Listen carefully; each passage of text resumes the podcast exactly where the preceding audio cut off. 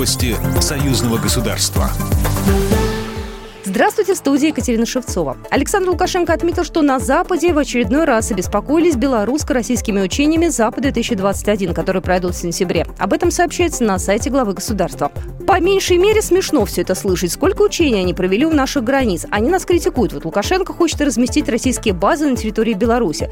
Слушайте, мы же не паримся по поводу того, что они создали кучу этих баз в Европе. Их же там море. Чего вы нам предъявляете претензий? Никогда на уровне президента вопрос о размещении российских баз в Беларуси не обсуждался. Прежде всего потому, что в этом нет никакой необходимости при современных вооружениях, сказал президент. И добавил, что если нужно будет для безопасности союзного государства разместить в республике вооруженные силы со всеми видами вооружений, это будет сделано незамедлительно. Российские и белорусские военные планируют в этом году провести рекордное количество совместных учений, которые станут еще и самыми массовыми.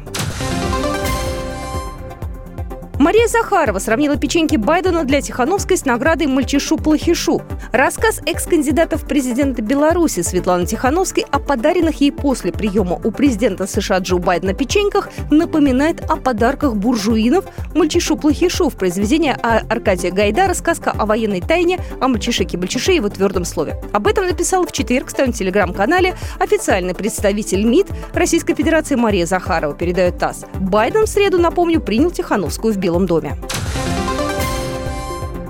Высокоскоростной интернет и устойчивую мобильную связь запустили на всем участке федеральной автомобильной трассы Москва-Минск, проходящей по территории Смоленской области.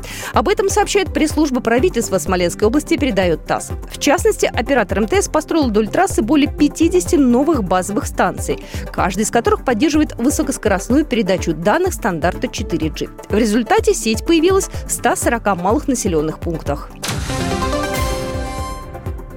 Белавия с 1 августа увеличивает количество рейсов по маршруту Минск-Москва-Минск с 10 до 20 раз в неделю, сообщили в пресс-службе авиакомпании. Авиакомпания будет выполнять 10 рейсов в аэропорт Домодедово и 10 рейсов в аэропорт Шереметьево.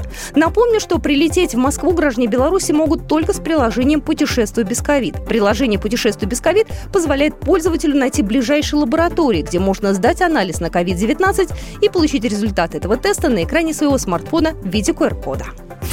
Программа произведена по заказу телерадиовещательной организации Союзного государства. По вопросу размещения рекламы на телеканале «Белрос» звоните по телефону в России 495 637 6522. В Беларуси плюс 375 44 759 37 76. Новости Союзного государства.